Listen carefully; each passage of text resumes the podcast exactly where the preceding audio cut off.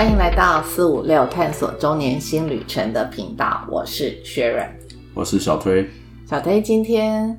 呃这集节目上档的时候，正好是中华民国一百一十年一月一号，所以我们是不是要跟我们所有的听众朋友们说个新年快乐？呃，今天是二零二一年一月一号，呃，祝大家这个。在新的一年里面来讲话呢，心想事成。当然，免不免不了的，我们也要回忆一下，是说二零二零年这个每一个人自己都的状况。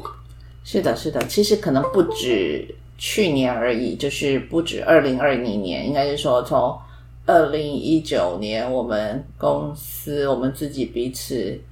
不是你现在先要祝福人家，你怎么跳到我们公司去了？祝福那刚刚已经说到啦，就是其实就是。祝福大家一切身体健康、平安顺利。嗯，对啊，你现在才讲出来，对，就是这是最重要的。现在一天就是平安就好。特别是在这个疫情的这个时候，这一年，对，那我们说实话，也没有人知道说疫情还会持续多久吧？对，所以我想大概。心想事成，或者是平安健康，现在目前来讲，算起来是最重要的事情。对，最平凡，但是这是最重要的事情。OK，好，那我们就要稍微回，为了今天的主题，要稍微提一下我们这一两年我们做了哪些事情嘛，对吧？去年、前年、前年的这个时候，大概我们正在忙的是政府的。对，标 SBIR 的计划，SBIR 的计划嘛，就是一开始我们可能有申请了一些政府的补助嘛。对，在二零一八年，也就是一百零七年七年的时候。对，好，那去年的这个时候，一百零九年，一百零九年的这个时候，其实也是在我们正好忙客户的案子。对，其实我们都有，我们手上都有几家比较。在台湾具规模的客户的一些案子在忙碌。这个客户也就是我们在录这个 podcast 来讲，其中非常重要的一集谈的说，我们终于接到案子了。其实就是那个时候。对对对，所以就是在去年的去年的时候，我们都在忙客户端的一些的案子。对，那今年的这个时候，其实我们呃，当然有客户的案子，不过我们目前还我们说说没有。呃，蛮好玩的情况是，第一，我们正在准备。去申请新的政府的补助计划，可是这个补助计划，对啊，我们是真要申请嘛，但是二零一八年是已经申请 在执行嘛，那现在是正在准备资料申请嘛。第一个啊，第二个部分来讲的话，我们在去年的客户到现在为止，我们现在已经持续在进行他们的其他专案嘛。对啦，所以应该是说我们在去年所。开发完成的那些客户，其实都还算是在信任我们，所以持续我们还有在新的计划进行中。对啊，所以我才会讲说很特别的，今年的很特别的是，跟前两年比较起来的话，今年的现在对在做的是申请新的计划，而且呢也是有新的客新的业务、新的专案计划在进行当中，对吧？所以说这是回顾嘛，那也是展望未来嘛。那对，当然了，以今年来讲，相较前两年看起来状况就相对比较好了。对，那我们当然除了这个以外，我们其实也还有一些新的事情展望二零二一年嘛。对，其实应该说，我们想要，我们是不是想要开发我们自己公司整个的一个平台跟愿景？不应该这样讲，我们本来就一直在。做同样的准备，只是说在这个发展在这不同的阶段来讲，我们资源有限，所以在某一个阶段，我们都先必须放弃一些东西，先 focus 一些事情。所以我们先有政府的专案，所以我们有经验，我们有得到一些补助，我们可以让自己去实现一些东西。我们有接到客户，说我们有主，我们开始有一些比较呃这个收入啊，讲话呢可以支持我们真正想做的，像刚刚提到的。我们从一开始我们就想做一个产品或者叫平台，那今年刚好就进到了这个阶段了。所以二零二一年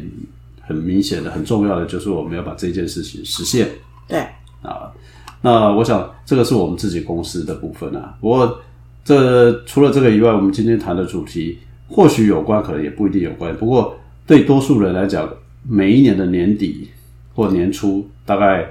很多人或是多数人多多少少都会去思考说，那我明年要不要转职？或转职要不要有新的计划？对，就是过完农历年后，通常一般人都是心想说，我过完农历年后拿到了年终奖金，那是不是要有个工作上的调整嘛？对，但是那个是农历年，我们还没做到那一集。那个对对对今可是今年农历年还蛮久的啦，还到二月份呢。了解啦，我的意思是说，因为大家都在过个年，不管是农历年或是新历年，他就要开始准备。现在这个时候，我觉得呃，有很多人心里有想法，但是真正会下决心，其实应该都在农历年。我刚刚的意思就是这样子，不是为什么呢？因为那个时候有没有年终奖金，他才会下决心嘛。但是这个时候，这个时候来讲话呢，大概都只是搞不好都没有这个想法。好，现在其实今天今天要跟各位稍微聊聊的，其实就是说，诶，我们之前应该都算面试过人家吧？我们也被应该说，当我们是年轻的新鲜人，是被面试。我们应该是说，我们跟大，我们跟所有人一样，我们从被面试者也走到了面试别人的人面试官，所以呢，在每一年的这个阶段呢，或者是说，呃，在这个每一个转换的过程当中来讲，其实我们当然有我们自己的一些观察跟想法。对，那刚好今年这个在这个时间点是一个跨年的这个阶段，我们就会把这个题目说哎拿来聊一聊，因为呃我们也工作了很长的一段时间，那我们当然呃不见得说现在来讲话了，这个会再去找工作了哈，目前呢、没有这个打算。可是我们的一些经验或者是人给一些人才找工作上面来讲，我们可能可以提供一些想法。是好。那我可以请问小推，您当面试官的时候，你收到一份履历，你看的重点，或者是说，等到真的你也觉得他，您看过他的书面资料也还不错的时候，约来聊的时候的那种心心境或想法吧？基本上来讲的话呢，我想，呃，我从工作开始，基本上跟 HR 接触的时间比较长啊、应该比较久一点，所以很早以前我就是开始在看履历表的人。嗯，那这个履历表看法来讲哦，我觉得你刚刚的问题，我还是会把它再筛稍微拆解一下。一个拆解说，一个就是我是一个 HR 单位的人的时候，对，跟我是一个用用人单单位的其实心情在态度上或者感受上不同。呃，HR 单位的部分，说实话，呃，他面对的部分是在各个用人单位很大的压力，尤其是在很紧急的找人的状况之下。所以有时候其实说实话，你看履历表啊，或看那些投递的这个资料的部分来讲的话，你很难在很你你只能先粗略的去划分一下，好，粗略去划分一下，你其实没有太多时间。我举一个实际的例子是说，像有一段时间我们也在大陆工作，我那个时候也在找很多要到大陆的嗯的应征者，只有一种做法。履历表进来的时候来讲话呢，愿意去大陆的项目放一边，不愿意去大陆的直接就排除掉，或写说家庭因素的什么都。那其实说实话，这样只是其中一个例子。那有一些人，我们在看资料就会产生，就是说，哎，如果你的资料里面没有办法很快的凸显让那个面试者、那个 HR 这一关嗯，HR 这一关能够过的话，其实你就很难过到后面一关，对，用人单位的几乎就被挡掉了对啊、所以这其实是一个在看这个资料的时候来讲话的，很很重要的一个点啊。那没关系，那现在已经指指指出来说，在履历上必须要有一个吸引人的亮点，然后那到了面试官的话呢，到了面试官的部分来讲，大概面试官基本上比较会关注的说他做过什么事情，就是他的经历他自己的事。今天业务单位的人就看业务嘛，技术单位在看技术嘛，对，所以就是他经历过了哪些事情，对不？对完成了哪些任务或者是专案，而且甚至于说，在多数的情况之下，你的学历其实在这边，他不会很快的被凸显。为什么？因为他认为用人单位认为是 HR 单位已经筛选过了，啊哈，因为 HR 他就有这个责任嘛。但他说实话，他现在在一零四这种人力网站，他也是一筛就是大学以上毕业的啊、你要是学历连大学以上都没有的时候，他搞不好他就把你排除了，或者高中以上了。所以对用人单位，到了用人单位这个时候，其实学历不是那么重要了。反倒就是经历的部分嘛，对，那这完成的部分。这个就反过来又产生了下一个刚刚反问题，就是什么？刚刚讲了，如果你是没有工作经验的社会新鲜人，有的时候很难跳到用人单位那边去，除非还有新人专区，哦，第一个是他要求要做找新鲜人对，或者是他实在是人已经挑到没有人了啊，那就可以滚。所以新鲜人在这个时候其实是找工作，为什么常常讲说找工作其实是不太容易凸显？这个其实也是一个原因啊。对对，因为你用人单位还因为第一关嘛，当然这是大企业啦。那如果说是比较中小型的企业，也许用人单位跟人事单位其实是同一个一，那当然就比较没有。所以或许如果你没有办法有一个很能够凸显自己的一些条件，那我倒会觉得说你在应征的时候来讲的话，你可能就要去慎选你要投递的公司。好，其实我想分享的是说，刚刚讲的是说，虽然这些人不管是新鲜人，他可能比较没有一些经验的部分，或者是就算你是有经验的部分，你写了那么多，你在什么什么期间完成了什么什么样的专案，或者什么什么期间又去执行了什么什么样的任务。我说实话，那时候我在当面试官的时候，我说其实我的困扰是，嗯，我不知道你你写的这些内容都是真实的吗？时间点是不是都完全符合？我的意思是，除了那个任务是不是真的以外，还有它的时间段好。所以每次每次，其实我都会认为说我在挑选就是新员工的时候，其实某种程度都是一种风险跟赌博，因为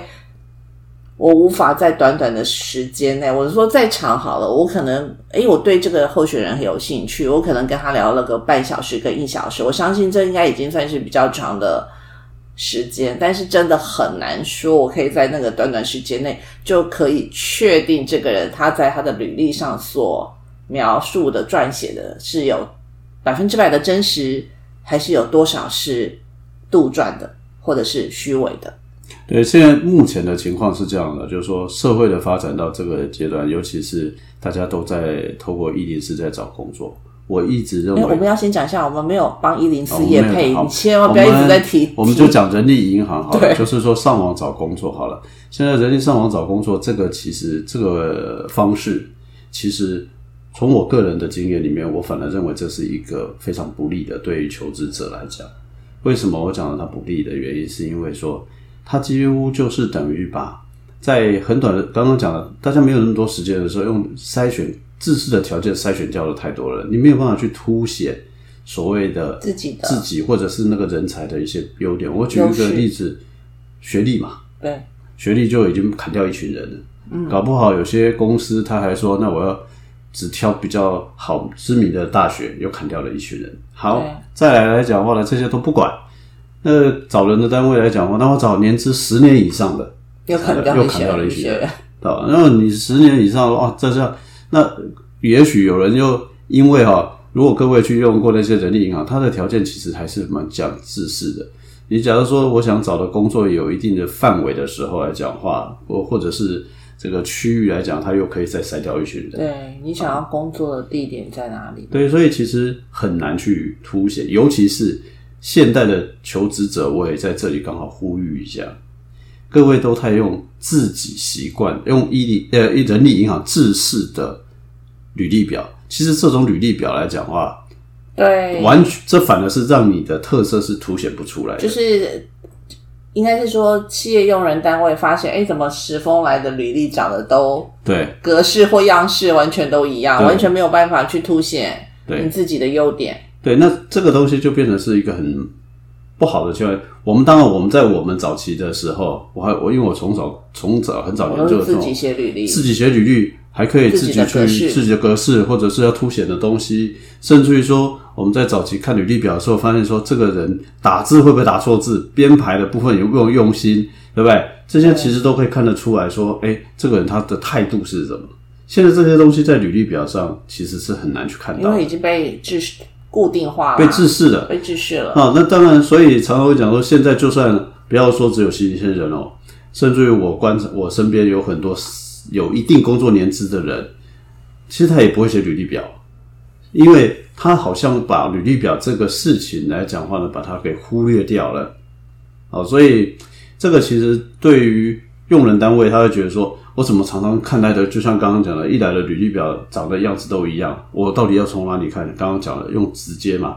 哎，这个学历好的，学历有名大学的就放一堆，然后呢，搞不好那个知知名这学校可能不是那么好，或者没有经验的又放一堆，嗯，那这种情况下就会被淹没掉，所以一定有很多的应征者会心里觉得说啊，我投了这么多石沉大海。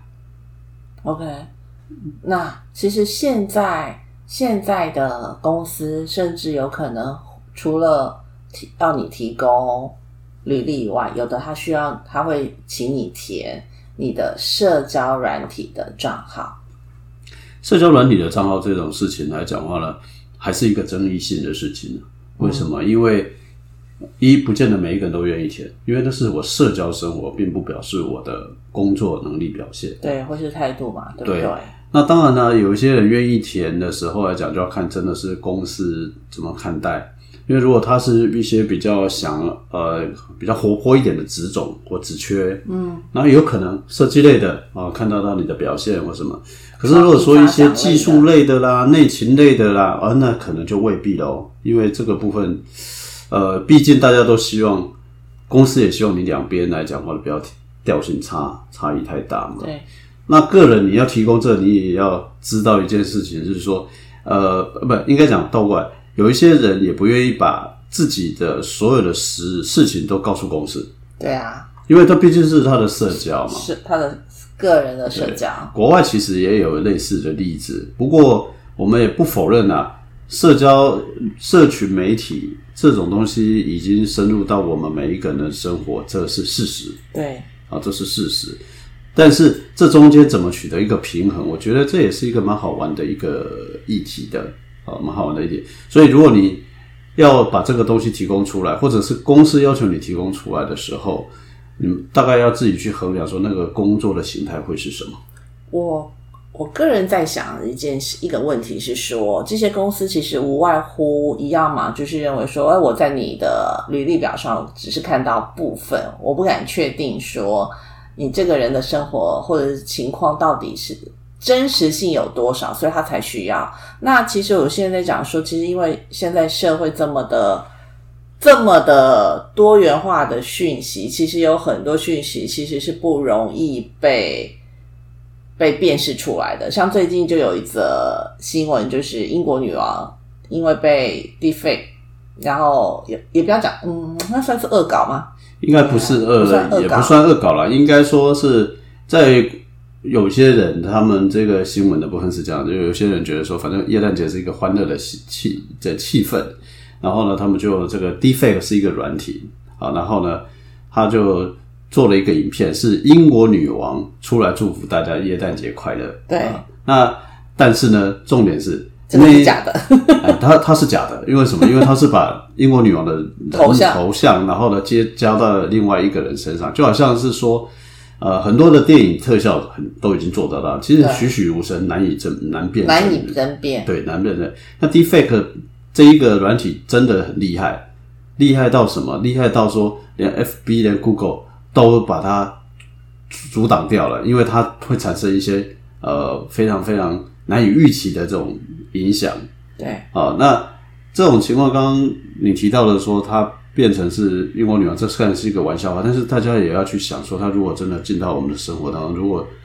大家就谈什么，谈叫做 AI 面试，就是有远距的这种以视讯面试。其实说实话，它同样可以应用在这个情况，所以你要透过远距去面试，你一样很难。如果真的有心人，你很难去辨别那个真伪。对，尤其可是今年啊，小推，那我要问的就是，尤其今年，今年因为你看，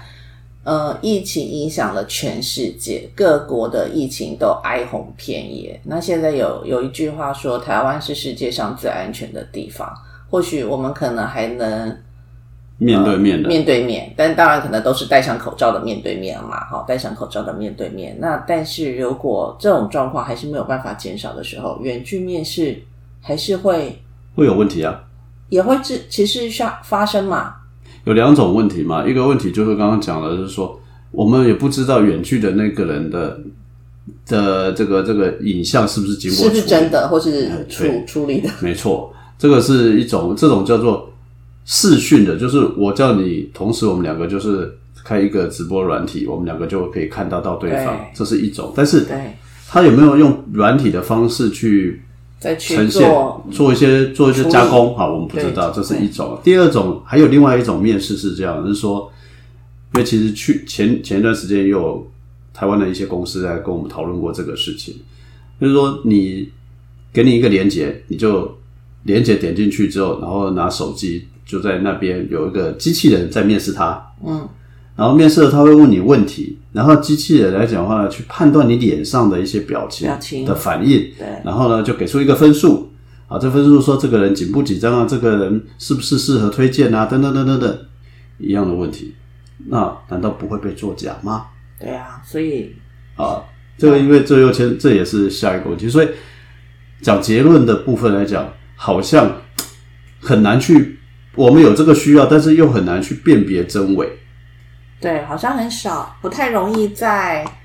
一个不短时间之内去辨别这件事情到底是真的还是假的。对，似乎好像还没有一个好的方法能够来解决这个问题。当然啦、也有人会可以讲啊，那就朋友推荐啊，哦，嗯我们同意啊推荐人，嘛，为什么？这毕竟他，我我要认我要找学员来面试的时候，那你学员你。我我就会请小推把我当推荐人。对对对，但是呢，你看吧，你刚刚讲的就很大的重点了。你会推，你会找来帮你推荐的人，绝对说信得过，这样说，我不会说你坏话的。对好，那这种推荐，那其实有用吗？我以前，现在我相信还是很多啦，因为没有办法，刚刚讲前面有那些问题，那现在透过推荐人，是不是有用，或者是可信？百分比到底有多少可信？对，我想啊，呃，你不会去找一个不喜欢你的人推荐你嘛？对，这是肯定的嘛？绝对不会把仇人放出去。对，所以所以这种情况之下来讲话，呃，用推荐的这个方式，如果说仅止于他自己提供的推荐人，能达到那个目的吗？我我我不见得啦。当然，他的用意有一个啦，我们知道他的用意什么，至少说你愿意提供推荐人，表示你对你自己有信心嘛。对，就是说你至少愿意，然后即使他大家其实也都会知道说这个人一定是帮你说好话的，但是他也会相信说，哎，原来其实你也是有长处可取的，所以才会有人愿意帮你说好话嘛。对，那这里面还有一个假设是说，这些找人单位，不管是 hunter 或是人事单位，他们都有一个假设，有一个自信说啊，我打电话去问你推荐来的那个人来讲话，我有足够的问话技巧，可以去问出一些，哎，你自己本人没提出来的，或者观察到的一些蛛丝马迹，知道吧？这就是这些他们假设大部分还是要写说，哎，你跟推荐人是什么关系嘛？之前他跟你是在哪里哪里的？通常可能都是呃老板啦，或是老师啦，或同学啦同学啊相对同事啦，哈，大概他大概都是基基于这个原因，所以呢，好像这种方法，诶，听起来好像可行哦。对。可是毕竟再怎么样，也顶多一位或是两位已经是很了不起了。对，没有错，因为他没有办法大量的、很快的，而且所以这种通常都是等到了第一轮、第二轮、第三轮啊，准备要要要快要快要快要用它取了才会去，啊，那才才去，它算事实上最后只是一种补强的方法而已啦。有点补强这个候选人的信用的感觉这。只是一种补强而已。所以很可惜的是说，确实现有的这个状况并没有解决掉大量找人，或者是说不要讲大量，就是说可以提供一个比较客观的一种判断方式，人才也好，不要讲是人才而已，倒过来对公司也一样哦。很多人对公司的印象，大部分都是来自于的报章杂志，或者是听说，嗯，然后呢，要不然就是爆料爆料什么好的，够爆料公司了。对，我要讲的就是那个。其实说实话，那些爆料的人也未必是当事人，对，甚至其实有可能也都是作假的。这是一个。第二个部分，就算是当事，就是他可能也待过某公司，但是但是他中他的爆料可能是因为他被 fire 了，对但是他是自己本身有不好的经验对当然也有可能说他在那家公司待得非常愉快，所以他的爆料当然就非常非常的正面，我们不能说没有嘛。对啊，然后前一阵子不是有一则新闻说有一个女的，然后她拿了假学历去找工作，然后甚至因为这样子，她甚至还嫁给了一个就是非常科技公司的博士。这个新闻应该有好几好几则啊！你这个是说她嫁了嘛？她应该是说她自己先伪造了清大的学历，然后进到了科技公司，然后进到了科技公司之后，其实事后才被呃公雇主啊，就是这家公司觉得诶很奇怪的是，有点怀疑说为什么他的能力跟他的学历认为是不相符合的，所以才打电话，这家公司才打了电话去清大查询有没有这位学生，有没有这个毕业生，然后清大的回答是没有。对我刚刚讲的是说，这个是倒过来，他还结了婚嘛？那他对基本上来讲话呢，他是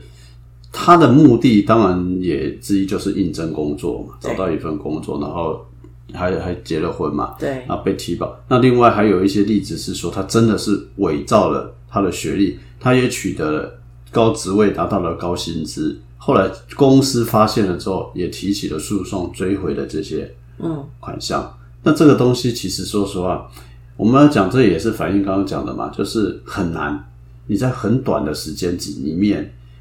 然后呢，其其实去验证这个东西，甚至于说他们伪造的学历，或者是说他们伪造的经历，都会伪造到让你难以去察觉对。它是错的。哦，这个案子，我刚刚讲这个案子，它是在十年前就已经犯了，然后呢被抓过，没有悔改之后，十年后再犯，而且呢他还自动再去造假学历哦，他原本可能只报，呃上次被抓的时候可能是报是清大的，就是学士大学毕业而已，这次是报成清大是硕士毕业。且他更妙的这个人，我先讲更妙的这个人是他真的算是有心要去作假，必须要讲的是，他的名字是因为没有在他们清大的毕业生的里头出现过，所以他还去更名哦，去更名了。里面就是清大毕业生里头有这个某某某，譬如说可能就叫 Sharon 好了，他原本可能叫 Mary，然后他就去更名成 Sharon，然后所以再继续来行骗，所以他是十年之内三次犯案。嗯，好，这个很好的一个想法，想这个这个例子，还有一个就是说，我们到底要去关心多久以前的经历？他就算不做假被抓到好了，各位的经历，如果说公司哦很难查你前面哦十年以前的工作经历的，尤其是如果那个工作经历哦有心一点的，我不是在教大家作假哈，如果其实你是有十年的人工作经历，或者你是十五年工作经历的。你在后面这这一个，只要最后这个是真的，或者最后第二个是真的，你前面的假设你还有五个都是假的，其实不会有人发现，因为你没有时间能力去追究，而且前面的三个五个搞不好你都是办事员啊、技术员。对公司来讲话呢，他在乎的是你现在来应征我是经理，他他在乎的是你后面这个经理的经历。对，啊，他不会，你前面是什么？我说实话，没有能力，而且不要相信说这个这个大公司的部分来讲话呢，就有能力去追究到每一个公司，因为搞不好他前面那些工作经历都是很小的公司，你甚至连政府的资料都不一定能查得到。嗯哼，没错，没错啊，很可能啊。所以光看履历表这件事情，我们一直觉得，呃，台湾的一些厂商呢谈什么缺工缺工啊，或者是找人很难啊，我相信很难。缺少人才。人才这件事情，我我倒是缺少一个好的方法，可不可以尽量的让用人企业单位，用人单位比较容易找到针对性的人才，这是一二。如果人才的部分来讲话呢，是不是有别的方法可以凸显自己的优势，或者是说啊，我我适合这个企业？因为刚刚讲的，大家现在找工作，我相信啊，大家开始有的人就像刚刚讲，已经开始思考说，我要不要去更新我的履历表啦，或者我要不要去看一看有没有职缺跑出来啦，还是在人力银行上。对，其实我想要跟你说，其实中国大陆这方面不是也都会造假吗？那那他们不是，他们还有一个特别提供给他们各家去查询这张毕业证书是不是真伪的一个网站吗？应该说，大陆有两种，一种是它你可以登录到国家的他们国家的这个教育部上面，输入所谓的毕业证书的证正号，去验证这个毕业证书。但是呢，你看不到什么其他，你就是知道这一个证书存不存在而已。对啊，但是这个证书上面，就像刚刚清大那是一样，他的名字都一一模一样的，请问你怎么验证它？对，就是说实际上他讲了一张毕业证书的证号，但是实际上到底是不是你就是这个人？倒着做，应该说这个有心人已经先上网站上面去查了一个人叫张三，所以他就去做了一个 毕业证书毕业证书，而且张三的毕业证书证号都可以找得到，然后呢就去造假了一个张三的毕，所以我们就像那个像路上那个车子叫二那个 A B 车牌一样，哦呃，两个牌牌照都有，哦哎，就挂在不同车上而已。可是，在验的时候，警察老远看到那车牌一查，哎，这个是没问题，哎，就这样子。对可是你会发现说，同一同一个车牌在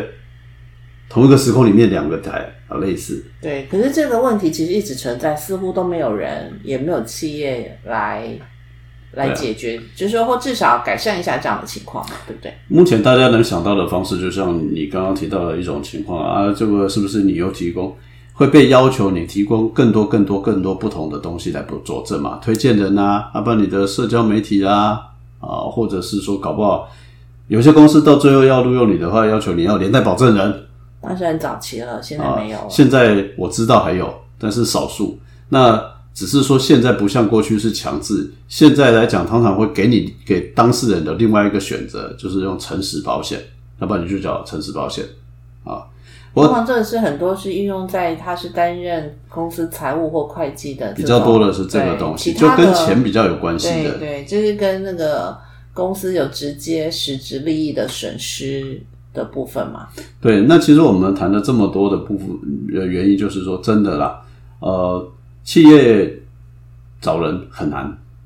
那人才要怎么凸显也很难，所以呢，在每一年的转职的时候来讲话，都会老是或者是长期以来就人口人才缺口的这个事情，也一定都发生嘛。对，所以或许要真正解决的部分，当然有人才培养的问题，我们不否认。不过现有普及普遍在使用的这种人才筛选工具，好了，或者是媒合工具啊，确、实有很多可以进一步改善的空间跟机会。所以我们也看到了这样子的机会。应该讲说，我们当然如果有机会的话，我们会诶、开始来做这件事情。那当然，明年的这个部分来讲的话呢，我们也会想是说，哎、我们自己往这个方向，可不可以提出一些比较好的解决？哦，不是已经开始了？没有，这个我们还是已经在做，但是还这毕竟还没有的事情，还没开花结果商机无限，说破了就没了，所以不能讲。没有要讲啊，只是说我们应该有这样子的，已经有这样子的思考方式，然后已经着手在准备跟开发当中嘛。我们应该这样讲啊，我确实我们看到这个一个很重要的一个痛点，对，就是说在这个不管对企业也好，对人才都有这个痛点。那这个痛点的部分，又是现有的这些工具也好，哦，事实上是难以去解决的，暂时还没有办法解决。我我觉得这个其实确实是值得是发展的一个方向。是我们也讲了说，我们公司除了接案子，呃，然后协助客户呃发展之外，我们本身真正的想法当然就是我们有朝一日会做一个产品出来，有个平台出来。对，那这个确实也是在目前的一个我们的计划里面。计划进行中。对，所以呃，刚刚谈了那么多的部分，或许也可以提供给一些每一个人啊，在这个岁末年终转职的时候，呃，我觉得可以收敛一下几个。除了我们刚刚讲我们要做这件事以外，还有几件事情。第一个，从人才的角度，我会觉得说，不要太依赖这种自式的人力银行的履历去凸显你自己。或许你就算你真的没有办法说有一个好的方法，因为企业现在也不太收这种太非标准化的履历表。嗯，那你在写的过程当中，因为它有一栏有个我如果没有记错，有简自传还是所谓的叙述简述。自，传自传，好好写自传，特别是你没有其他经历的情况之下，或者是你没有很好的学历的情况之下，一定要好好的把自传，那是你唯一有可能跟别人不同的地方。所以，人才如果你要求职者，我建议你真的好好的把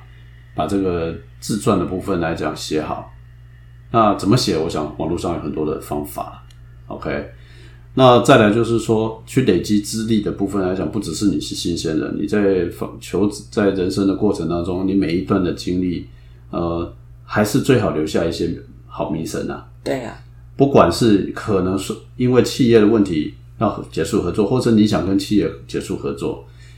总有一天有搞不好都会碰回到头上的，会回的。所以好好去好好的去那个去去经营的每一段的经历，这件事真的很很重要，要非常重要。留下每一段都要自己个人要学到以外，都要留给人家好好的去探听。对，因为是不管说，应该讲不管说未来的工具、未来的平台，或者未来的任何新的方法怎么来做，其实都还是跟你每一辈子里面来讲，从踏入职场到你要离开职场这每一段，一定都会产生关系。是。这件事。情。但是在企业的部分来讲话呢，呃，我们当然了，因为企业当然有它的难处啊，因为搜寻可以使用的工具也不多嘛。不过说实话，如果说这个企业的部分来讲话，未来如果有新的工具，其实已经有很多新的这种不同的呃这种人才服务的这种工具，呃也可以尝试多去运用，因为这样有助于他找到一些，搞不好可以找到一些新的、新的这种人才，或者是说开发的这种人才发掘的的机会啦。啊，这其实是我们的目前今年今天谈这个事情非常重要的几一个一些想法啦。是，好啊，那今天大概呃二零二一年的一月一号，一月一号，那也不要把这个题目弄得太太严肃啊。对，啊所以呢，我也许可能在这个时候刚好让大家在除旧布新，或者应该讲不要除旧布新，就是转换的过程当中，也可以来好好的去思考。那如果你想你要继续工作的人，然后呢，你好好去累积你的经历。如果你打算要换工作的人，你可以开始这个时候去思考了，用什么方式能够把你自己的一些优势凸显出来。然后呢，不要只限于一种管道去求职，是这个是一种建议啦，是的，是的，好吧？是。好那我们今天的节目就到此，好，那就跟大家说一声新年快乐，新年快乐！身体健康，好，预祝二零二一年大家身体健康，心想事成。是，拜拜，拜拜。